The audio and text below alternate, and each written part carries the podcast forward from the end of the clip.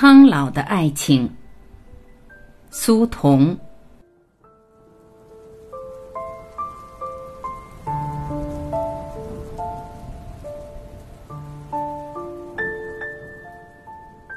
有时候，爱情是一种致命的疾病。我相信爱情，历代以来与爱情有关的浓词艳篇读了不少，读到的大多是爱情的缠绵、爱情的疯狂、爱情的诞生和爱情的灭亡。我今天的话题与此无关，是关于爱情的平淡老迈，说的是一种白发爱情。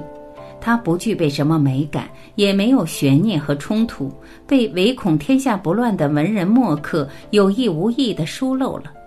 但我肯定，这样一种爱情随处可见，而且接近于人们说的永恒。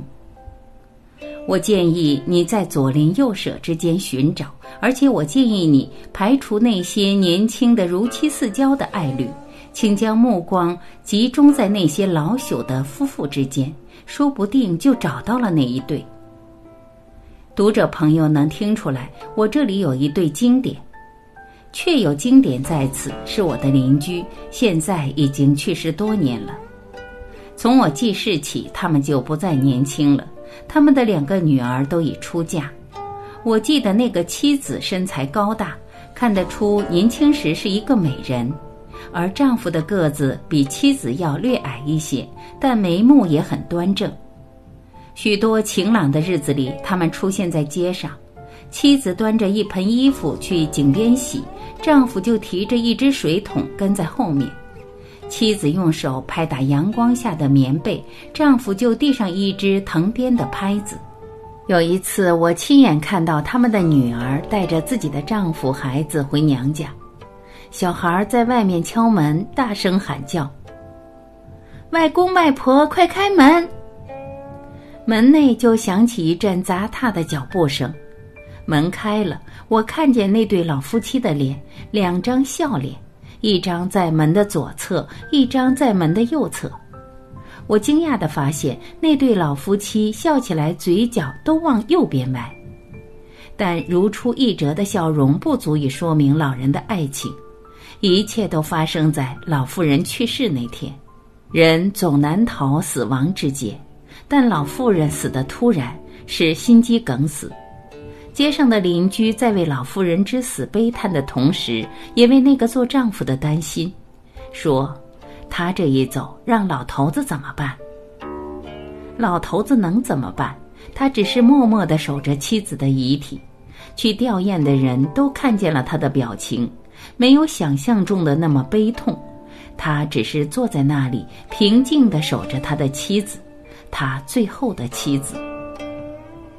到了次日凌晨，吊唁的人们终于散尽时，邻居们听见两个女儿再次痛哭起来，他们以为是亡母之痛的又一次爆发。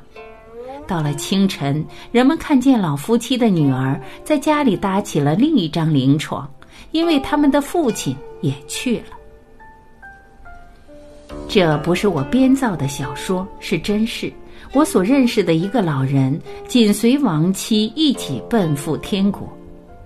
女儿说，父亲死的时候一直是坐着看着母亲，后来他闭上了眼睛，他们以为他是睡着了。谁能想到，一个人的死会是如此轻松，如此自由？所有的人都为这个做丈夫的感到震惊，是无疾而终吗？不对，依我看，老人是被爱情夺去了剩余的生命。有时候，爱情是一种致命的疾病。我从此迷信爱情的年轮。假如有永恒的爱情，它一定是非常苍老的。